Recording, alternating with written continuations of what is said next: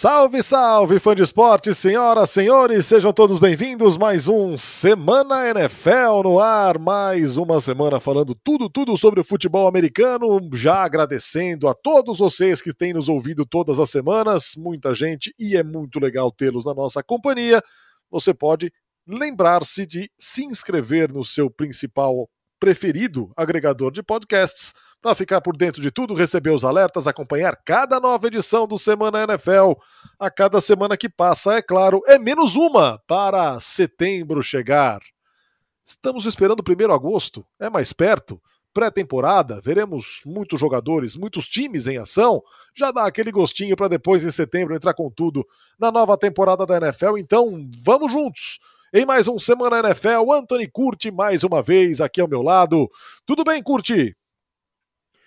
Olá, Narda! Olá, fã de esporte, tudo bem com vocês? Estamos aí no meio de maio, o outono já vai trazendo cada vez mais frio, né? E queria agradecer, aliás, a todos vocês que estão nos ouvindo. Não se esqueçam, como o Nardini falou, de se inscrever no seu agregador de podcast preferido, a gente está nos principais, porque já estamos nas paradas. Que expressão maravilhosa, hein? Bem 92 essa minha expressão.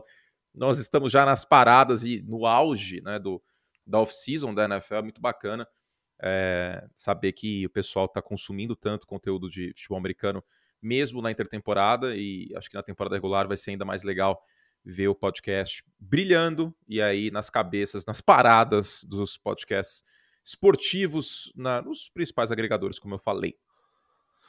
Muito bem, vamos falar hoje de quem sobe e quem desce na liga depois da realização do draft, agora com um cenário mais sólido de montagem de equipes, quem vai brigar mais em cima em relação à temporada passada, quem trouxe, quem draftou jogadores que faltavam, aquelas necessidades especiais de primeira ordem.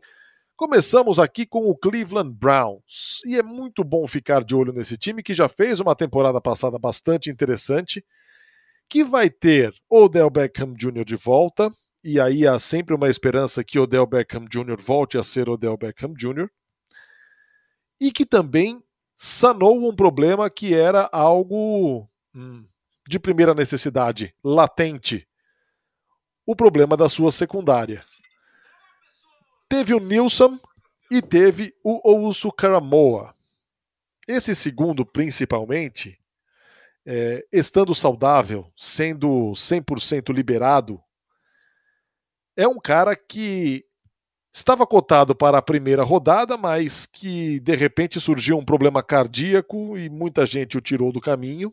O Cleveland Browns acreditou nele na 52ª escolha. É um cara que se ficar saudável, liberado para jogar, é um, um reforço tremendo para o Cleveland Browns, curtir. É, é, é, engraçado que, mesmo se, se a gente invertesse as escolhas, se Greg Nilsson segundo fosse escolha de segunda rodada de Cleveland e o Jeremiah Oscoramor de primeira, ainda seria um draft fora da curva.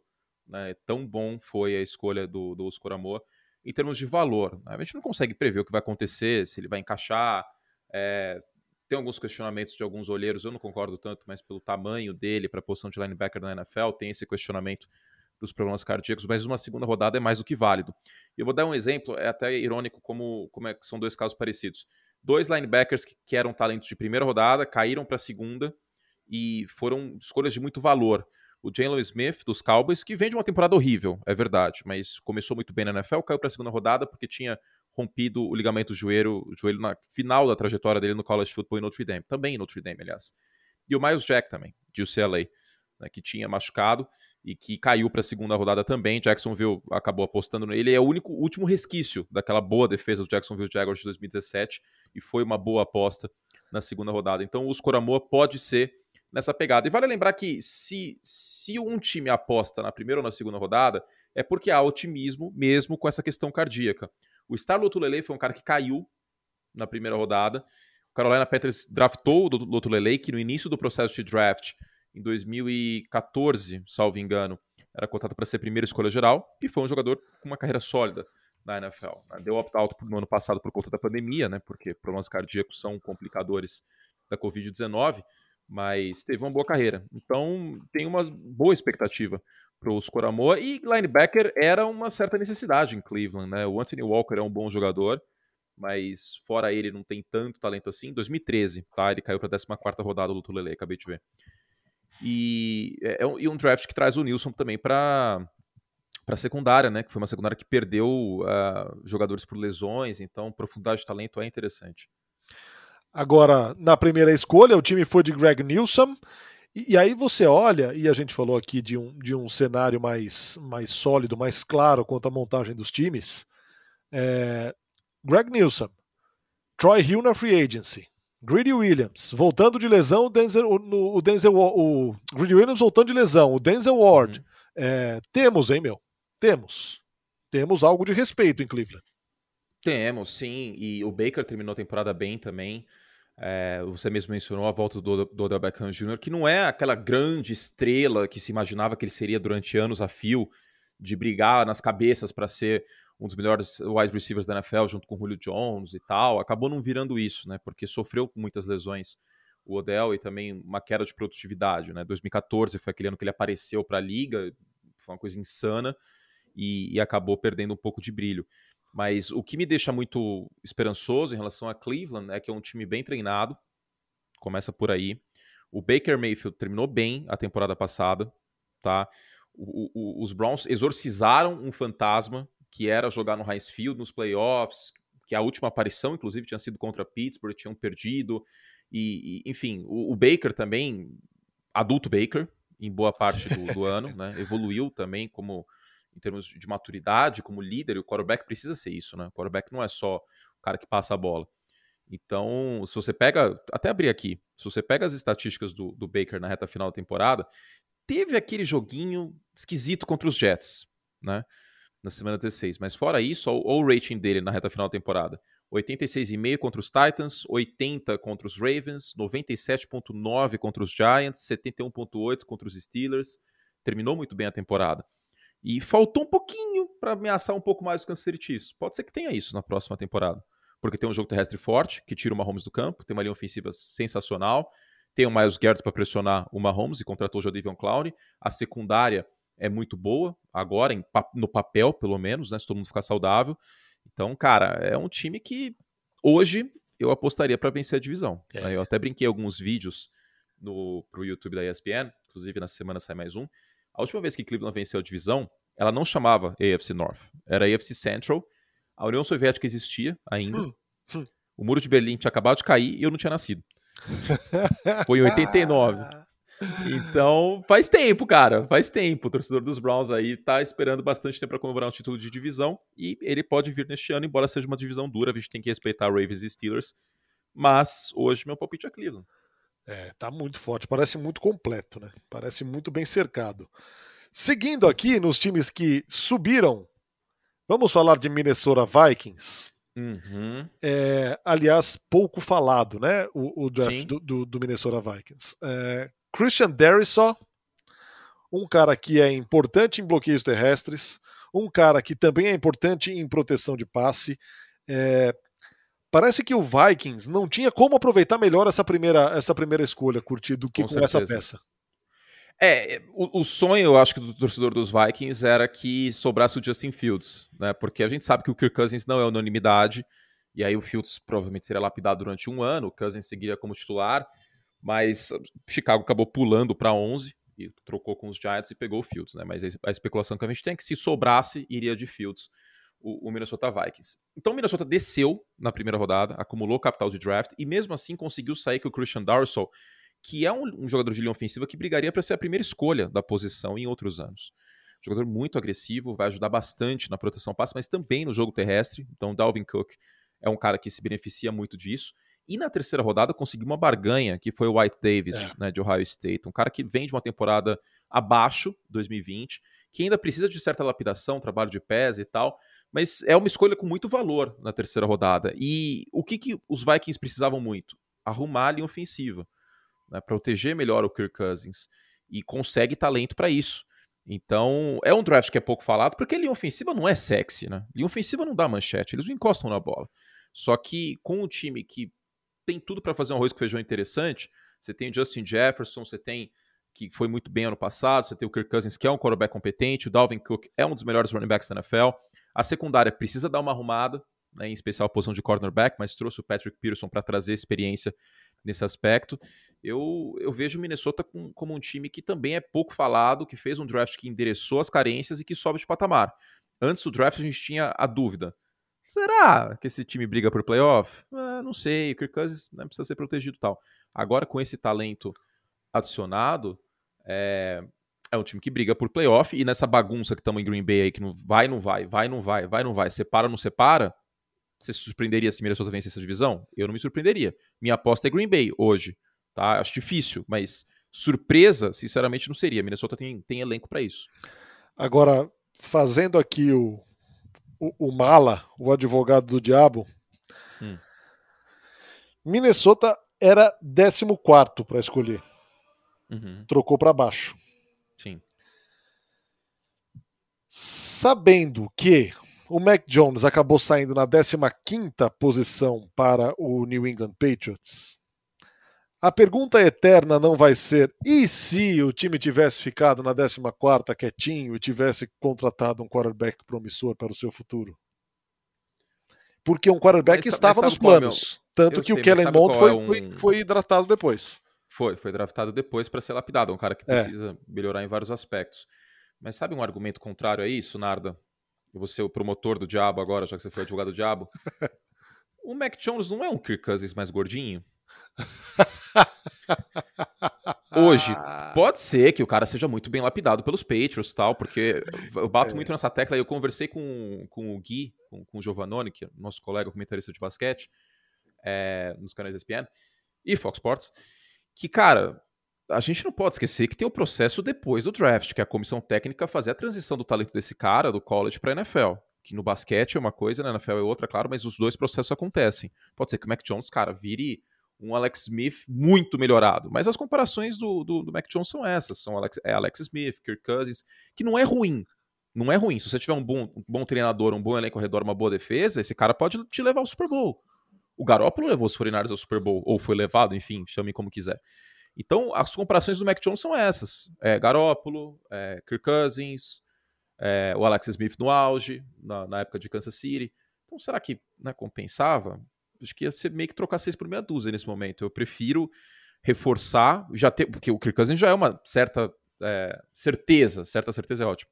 Você já sabe quem é o Kirk Cousins. O Mac Jones está chegando agora na NFL. Eu prefiro reforçar e dar um último tiro, um último gás para o Kirk Cousins do que apostar no Mac Jones, que não acho que tem uma, um teto tão alto assim, o que ele pode entregar lá na frente. O Justin Fields tem um teto maior, o Justin Fields eu entenderia. O Mac Jones acho que já seria uma escolha meio esquisita por parte de, de Minnesota. Tá bom, então já que você citou o, o Mac Jones e os Patriots, eu vou pular aqui, não estava na ordem. Vamos introduzir o New England Patriots pelo seguinte: é, a questão do Mac Jones, né? Há muita desconfiança sobre ele mas assim, eu acho que é, é, senso comum e é chovendo molhado, é o óbvio dizer que o Bill Belichick é um cara que manja para cacete da matéria, certo? Sim, por é óbvio. um cara que manja muito. E assim, uhum. é, o Bill Belichick pegaria um quarterback na primeira rodada do draft pela primeira vez na vida dele se não visse ali alguém de extremo potencial, alguém com teto para desenvolvimento bastante alto? Não, concordo, assino embaixo. É, tem outra também, né? O, o, Bill Belichick com certeza trocou uma ideia com o Nick Saban, que foi o técnico do do Mac Jones, do Mac Jones no college football.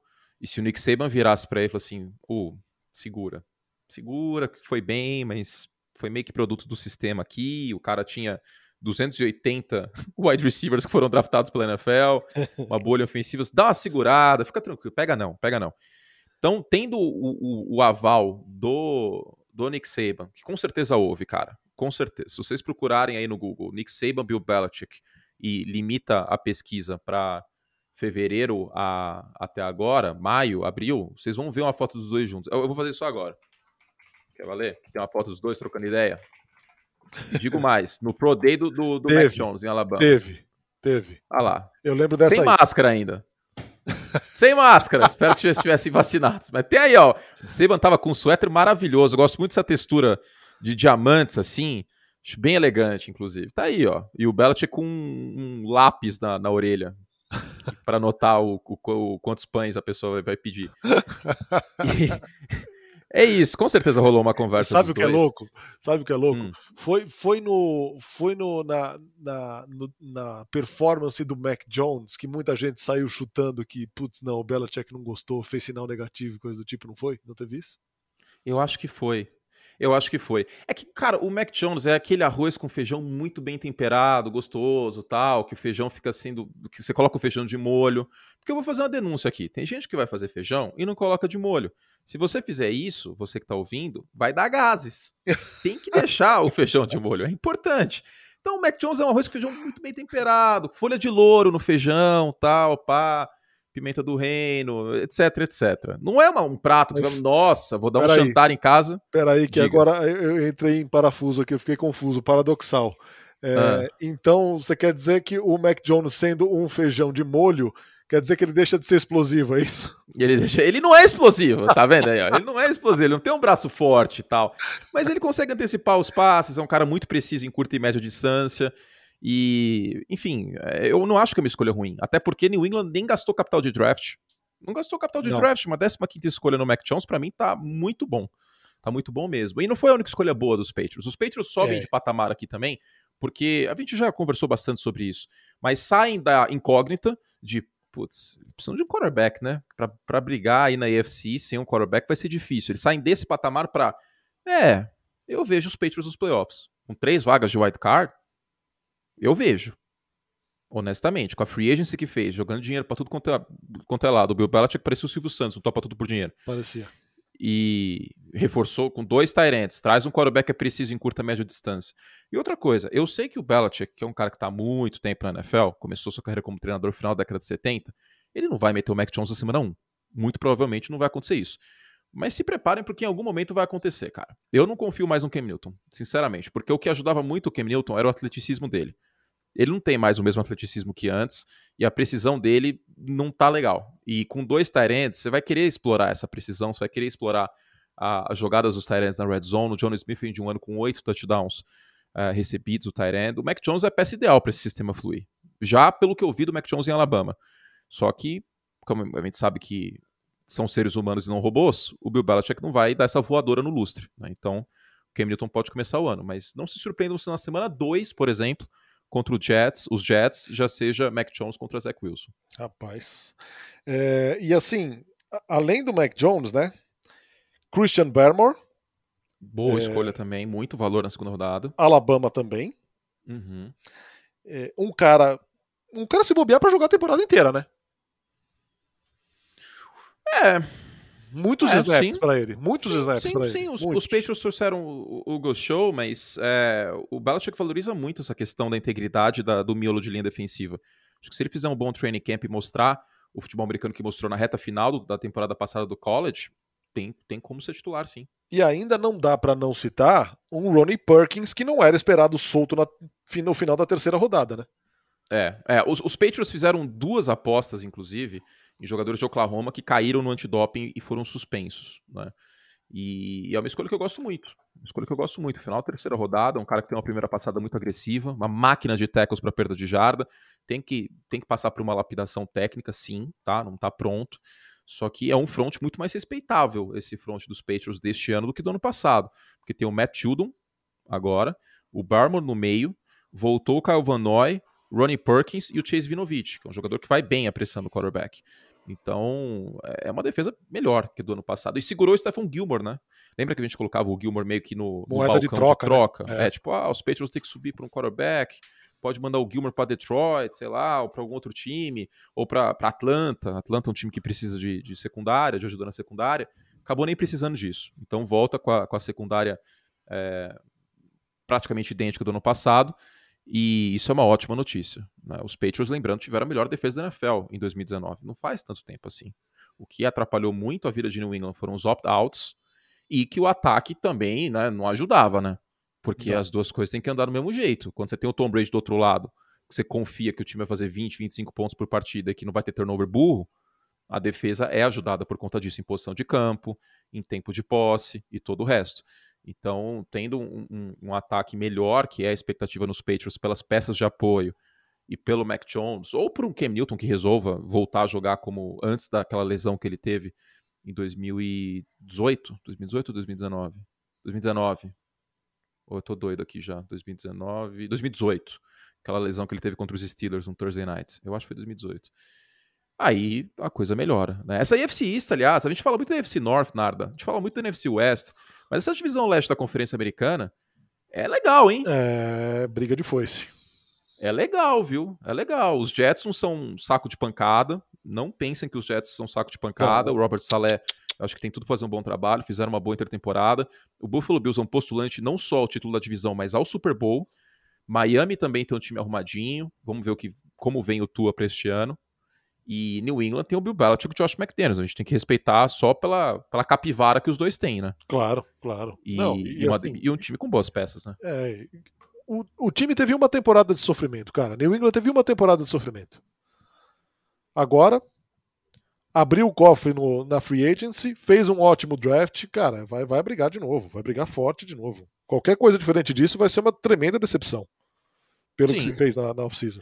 Sim, e, e, eu, eu não, não tô vendo os resultados, mas é, o mínimo que a gente espera é uma coisa, é um paralelo meio San Antonio Spurs, assim, sabe? Sim. Tipo, o Greg Popovich, o, o, o Bill Belichick, se não me engano, o San Antonio é o que a gente tá gravando agora no horário do play-in, não é? Eu tô muito louco com, com, com horários. É, mais tarde. Vou perguntar pro, pro oráculo aqui. Mais tarde, é 8 e meia. 8. É, 8 e meia. Grizzlies e Spurs é o play-in é. uh, da Conferência Oeste. Então é isso. New England pode ser que entre assim, no apagar das luzes, tipo, sétima vaga da AFC, mas briga por isso. Briga. Porque briga. pela comissão técnica que tem e por isso já já briga, entendeu? Ano passado, ó, para e pensa. Ano passado aos trancos e barrancos, com o opt-out, com o Cam Newton tendo mais interceptações que touchdown, o time ainda flertou com campanha positiva. É de se esperar que arranque aí um 9-7, um aliás, mais, né? 9-8, que são 17 jogos um 9-8, um 10-7 e brigue por pós-temporada. É o mínimo que a gente espera. Então, a, a essa altura, é... eu acho que Miami é a quarta força dessa divisão. A quarta força? Eu acho. Sério? Eu acho. Aí eu ainda coloco os Jets. Bills é a primeira. Bills, eu quero, sim, os Bills para mim é uma prateleira só Buffalo. Tipo, não tem. Eu, eu, o que eu vejo hoje? Uma prateleira só Buffalo, depois uma prateleira New England e Miami, os dois empatados, e depois outra prateleira os Jets. É, assim, eu, eu, eu, eu coloco o, os Jets principalmente pela, pela free agency boa, pela chegada de um novo quarterback e pela chegada do, do, do Salé. É justo. Cara, é, é, é ousado, mas eu não, e assim, vou falar que é absurdo, não. Não é... vou. Verdade. O que é mais fácil. De... Eu posso estar falando uma tremenda besteira. Porque não, não acho o Miami, é besteira nada. Porque o Miami está, é um time mais pronto, obviamente, que o New York Jets, que está se formando agora. É... Mas, de novo, é, pelo potencial. E assim, coloco o New England na segunda posição, só atrás dos Bills, por quê?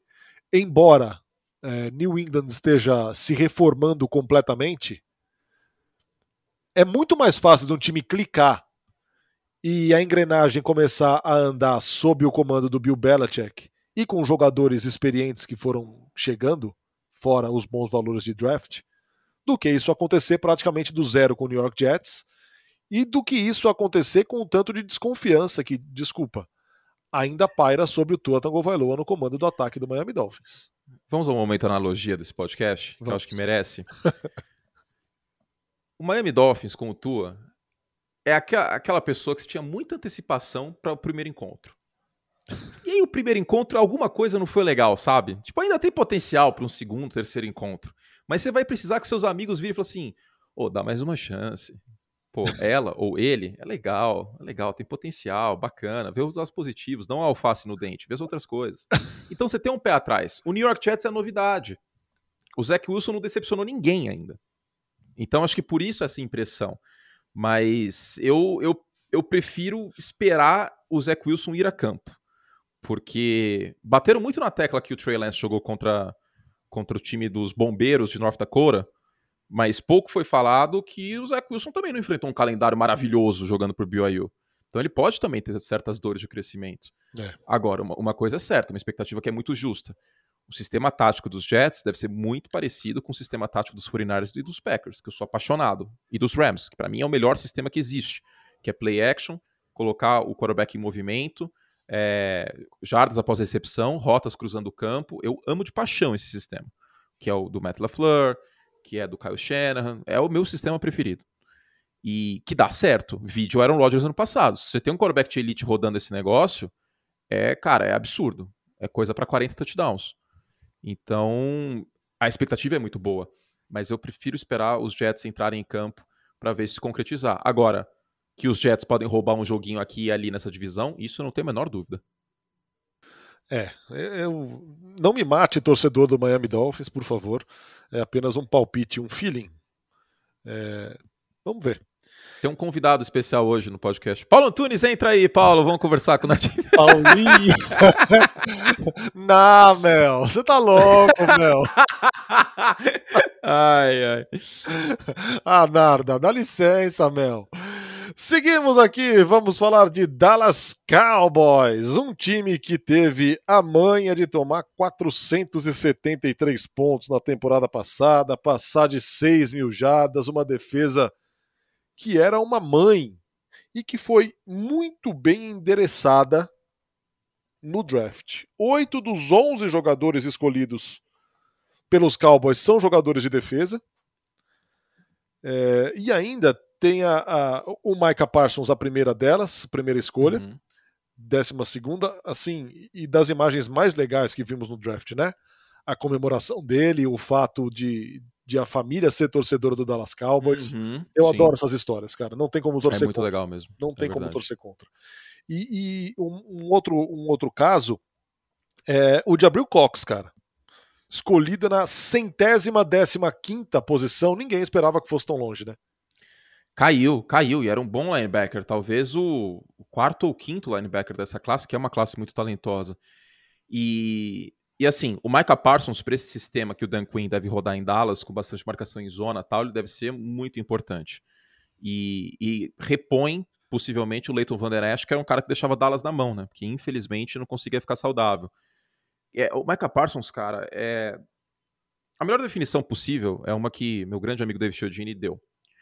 É um, é um jogador com físico de lutador de MMA com a inteligência para cobrir o passe na NFL é uma coisa que você não encontra a todo ano, em todo momento.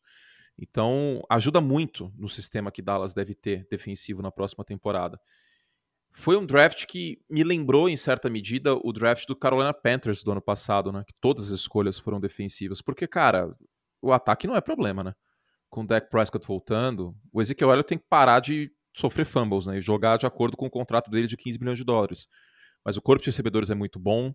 A linha ofensiva segue sendo uma das melhores da NFL há algum tempo. E o deck é um grande quarterback. É cristalina. Acho que ficou muito claro no passado o quão bom é o deck, porque você tirou o deck Prescott, o ataque parou, pifou. Né? Você dá valor às coisas muitas vezes quando você perde. É tipo quando acaba a luz em casa. Você falou assim: olha só como a energia elétrica é importante. Mesma coisa, o deck Prescott nos Cowboys ano passado. Então, eu tenho uma boa expectativa. Tem o Calvin Joseph também, um cornerback que tem atleticismo, tem tamanho, foi queimado algumas big plays, precisa de certo refino nessa parte de processamento do jogo, mas é uma escolha que pode dar certo e Dallas precisava de ajuda na secundária. Então, há potencial nesse draft de Dallas. E aí é um, é um time que muda de patamar para ah, essa defesa é uma bagunça, hein? Muda disso para é, hoje eu acho que eu consigo apostar nos Cowboys vencendo a divisão. Hum. Então, é uma mudança de patamar.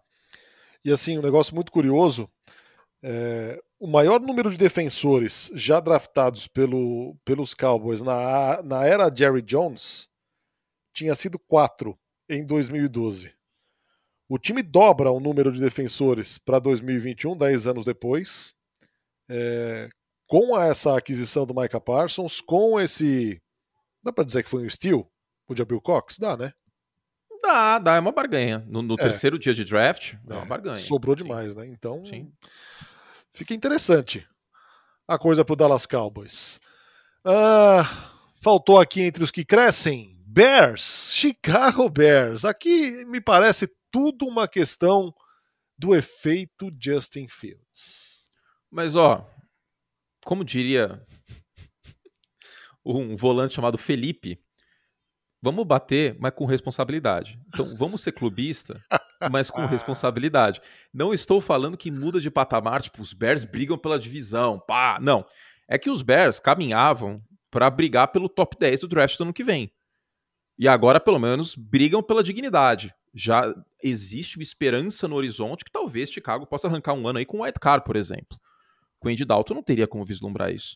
Então muda de patamar de show de horrores para esperança. É uma mudança de patamar. Sem dúvida.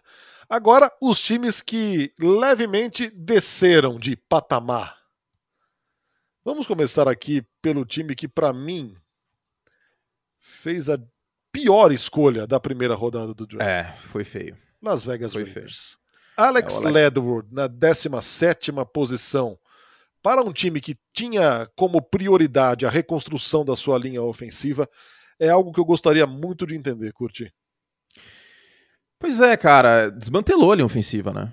Perdeu boa parte dos jogadores uh, sólidos de uma excelente linha ofensiva que resgatou a, a carreira do Derek Carr, que estava indo para um, um rumo que não era bom para ele, e para o John Gruden, e para o torcedor dos Raiders, ajudou a dar segurança para o Derek Carr no pocket e saiu disso para uma linha ofensiva que tem o Colton Miller, talvez, com o principal nome. Colton Miller, que foi uma escolha de primeira rodada, que também não tinha valor de meio de primeira rodada, onde foi escolhido. E agora vem o Alex Leatherwood, que era um cara que, que é um cara que provavelmente estaria disponível no segundo dia de draft. Então, e não é a primeira escolha, esse é o ponto, não é a primeira escolha que os Raiders fazem que poderia ser pego depois, que é o chamado reach, né, que você pegar o cara antes do valor dele. E aí já tem um meme rolando aí na internet que o Mike Mayo, que era o guru de draft da NFL Network, um cara que eu aprendi a amar e respeitar, o pessoal tá brincando que ele só vê jogo de Alabama e Clemson no college. Porque é impressionante, cara. Os Raiders só draftam jogadores desses dois times, praticamente desses dois programas universitários.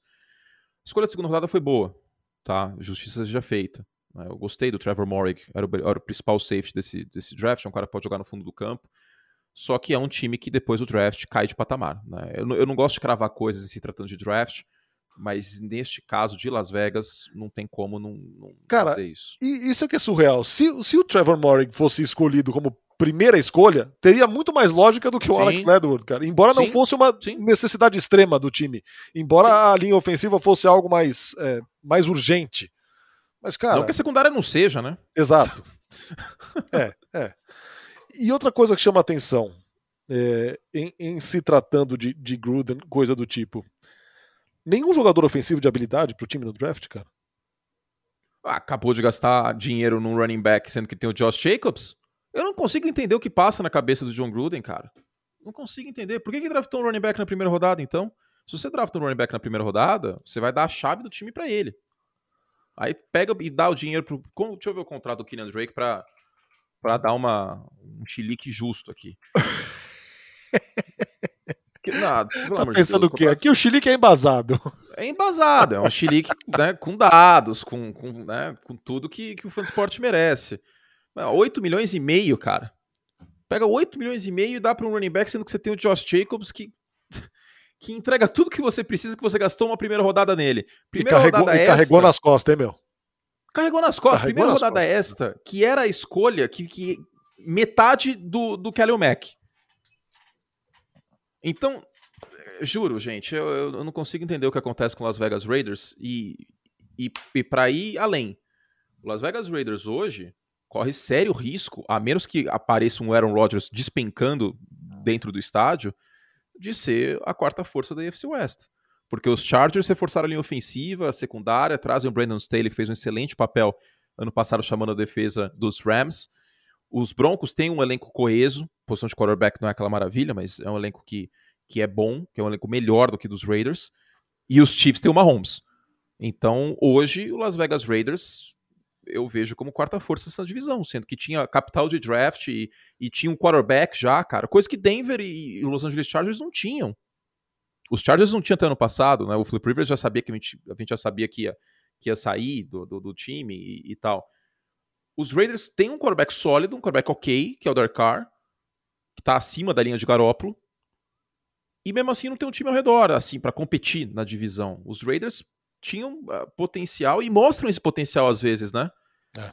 mostram esse potencial para brigar pro playoff na AFC, e aí todo ano chega o final da temporada, os caras não brigam mais. Vamos lembrar aqui, carimbou com essa City Chiefs carimbou, no Arrowhead na semana jogo que a gente tava passada. Sim, sim, sim. Na metade da... Na primeira metade da temporada. Então, e, e no, no, segundo jogo, no jogo de volta, né, vamos dizer assim, no Sunday Night Football, deu trabalho pro Mahomes. Sim. O Mahomes venceu o jogo no final com o Travis Kelsey. Então, cara, é, é, uma pena, é uma pena, é um potencial que eu vejo que os Raiders têm que não é que não é aproveitado. Vamos falar de New Orleans Saints. Aqui, cara. Do mesmo jeito que, que Chicago sobe com Justin Fields, aqui cai sem, sem Drew Brees. É, é. Absolutamente decisivo nessa, nesse processo. É, e assim, o draft era tanta necessidade para o time, né, cara? Qualquer coisa que eles fizessem, beleza. Não, então, mas o problema é esse. Eles, aí eles foram lá e fizeram apostas. Tipo, os, os Saints eles, eles caem de patamar a ponto que hoje eu não consigo colocar um centavo, é, o, o... um real apostando que esse time chega nos playoffs. Não consigo. Não, não tem vou como. dizer mais. Hoje eu consigo apostar em Atlanta na frente de New Orleans. Porque que, que James Winston que vai aparecer? Se é que vai ser ele. Aí do nada aparece o Taysom Hill. Não, não, não, não tem. Assim, a primeira escolha. O Peyton Turner era um cara que não era esperado para a primeira rodada, concordo Não, não, não. Eu vou te dizer que eu tive uma sorte imensa de ter visto o tape do cara e, e, e tá preparado com anotações dele para a primeira rodada. Tava lá, assim, mais porque eu tava no segundo dia de draft, sabe? Tipo, nas anotações. Se você, ah, meu, acho que vai estar tá, amanhã, eu já me preparo tal, porque tem algumas posições que eu, que eu dou uma gordurinha para transmissão do primeiro dia. Apressador de passe, offensive tackle, sempre aparece algum, assim, sabe? No final da primeira rodada. E foi o caso, inclusive, neste ano, né? não era um cara para a primeira rodada, porque ele é muito cru em vários aspectos. Ele é uma promessa em termos uh, físicos, tal. Foi assim que ele ganhou espaço. Teve seus números lá em Houston, no college, mas não era. Um, é, é uma promessa igual o Marcus Davenport. E aí você olha para a mesma comissão técnica que não conseguiu desenvolver o Marcus Davenport, e também não é culpa só dela, né? Lógico. O Davenport também não, não desenvolveu. E aí você aposta de novo na primeira rodada num, num apreciador de passe com muito talento físico, mas que precisa de, de de reparo não, né, mas lapidação técnica, na situação que o Saints está, tipo aquele meme, o time nessa situação e o cara jantando, é, é tipo isso. É, acho que New Orleans. E vou dizer mais, parece do jeito que a gente fala que só perdeu o Drew Brees, colocou o James Winston e isso é o suficiente para que haja um escândalo. Meu Deus, New Orleans vai ficar atrás de, de Atlanta na divisão e etc. Não é esse o ponto. O time teve outras perdas. Perdeu o Trey Hendrickson, que foi muito bem com o Cam Jordan apressando o quarterback, perdeu o Emmanuel Sanders, perdeu o Janoris Jenkins. Janoris Não é Jenkins, só é. uma perda, tá? São algumas perdas aqui no Saints, os dois lados da bola. Perdeu o Jared Cook, tight ends. Então, e aí? É o James Winston passando a bola para o Michael Thomas? Que expectativa que você tem disso? Eu não tenho uma expectativa boa. Michael Thomas, que na última temporada já não foi nem perto do Michael Thomas da temporada retrasada, né? É, que teve seus problemas de lesões. Teve também. Então, Cara, é, é preocupante. É preocupante a situação de New Orleans. Pode ser um ano aí pegada Golden State Warriors. Né, de, de, de refôlego. É. Claro que o James Winston pode surpreender, pode ter sido lapidado, entrou no, nos eixos tal. A gente nunca descarta isso. Mas hoje, elenco por elenco, eu aposto mais em Atlanta do que em New Orleans. E, e um ano atrás eu acharia completamente insano dizer isso. E por fim, vamos falar do Green Bay Packers, uma vez que parece que Aaron Rodgers is no more. É, porque o... primeiro chegou Blake Bortles, aí depois, ah não, Blake Bortles chegou, vai ser terceiro quarterback, tudo bem, atrás do Jordan Love. Aí vai na última semana e chega mais um quarterback para o Green Bay Packers. Estão fazendo coleção? aí já não entra mais no argumento Camp Arm, né? Não precisa de quatro quarterbacks não, no elenco. Não, aí, aí ficou esquisito mesmo, é verdade. Mas. Mas, então, eu, eu desço os Packers de patamar e não é pelo draft. Que não foi um draft ruim. Não. Foi um draft com, com algumas embora, apostas tal. Embora, embora, de novo, para a, a situação anímica de Aaron Rodgers, é, fosse esperado, pelo menos na primeira rodada, um wide receiver, um presente, né? É. Uma alternativa. Para dar uma acalmada na situação também, né? Exato? Lógico. Mas nem isso aqui... foi feito. É, porque ano passado, por exemplo, foi falado por muitas pessoas argumentando que ah, os Packers não draftaram um wide receiver porque não tinha nenhum bom ainda. Tá. Então vamos lá, olha quem tinha disponível na primeira rodada. Os Packers foram no Eric Stokes, que é um cara ah, com atleticismo incrível, uma velocidade incrível, mas que precisa de refino técnico, tá? É uma aposta para em 2022 substituir o Kevin King, mas não por hora. Depois do Eric Stokes, foram escolhidos os seguintes Será que não por hora? Será que depois, do, do que depois dos playoffs que, que fez o, o Eric King não vão não vão tirá-lo do time assim na primeira oportunidade? Eu acho que não, Narda. Na semana 1 é o, o Kevin King é o titular. O, o, o Eric Stokes precisa de muito, muito, muito trabalho de processamento de jogo e outras coisas mais para jogar como titular na NFL. Ele tem um atletismo incrível, isso não se ensina. Mas hoje eu não vejo ele sendo titular, não. Mas, voltando. Elijah Moore, para jogar no slot, ia ser show de bola wide receiver de Ole Miss, foi escolhido pelos Jets. Outra boa escolha dos Jets, inclusive, hein? Nossa senhora, como tá fazendo bem entre temporada os Jets. Rondale Moore, que é um cara em campo aberto incrível também, para jogar no slot, poderia ser uma boa pedida. Uh, Dwayne Eskridge, que aí não foi uma escolha tão boa do Seattle, mas enfim. E o Terrace Marshall Jr., que para mim teria sido uma escolha incrível também para jogar no slot. Todos esses estavam disponíveis na escolha de Green Bay.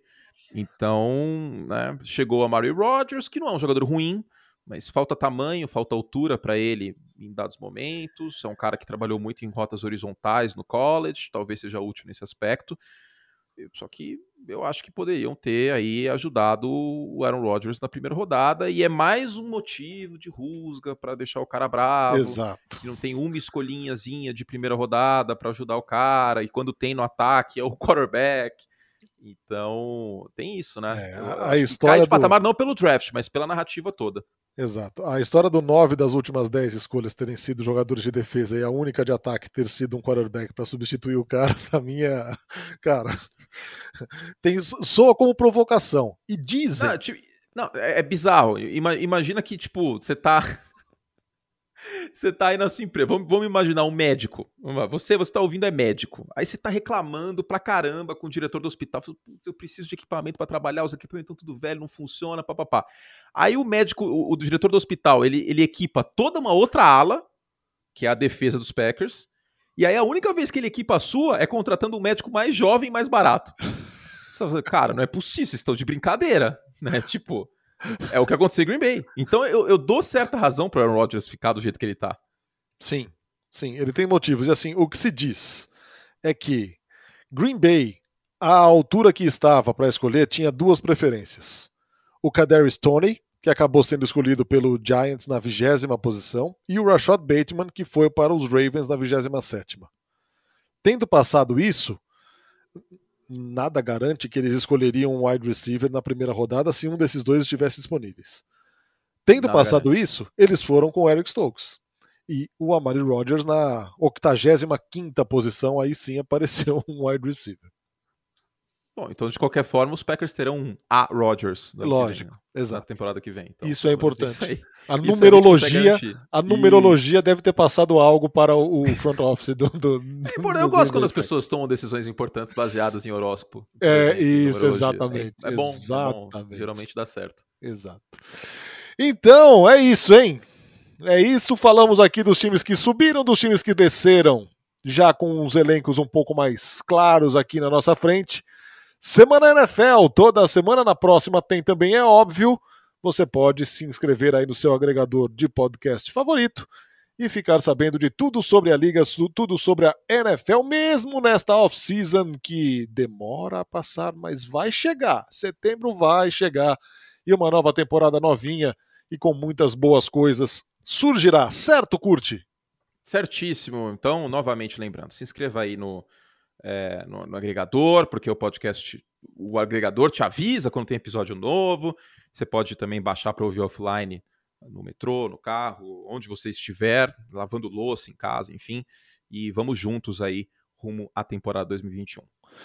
Um grande abraço, Anthony Curte. Abraço a você também e mais uma vez obrigado por estar conosco, por nos ouvir todas as semanas. Estamos esperando, contando os dias para a nova temporada. Enquanto isso, falamos, falamos e falamos aqui no Semana NFL. Grande abraço, até semana que vem.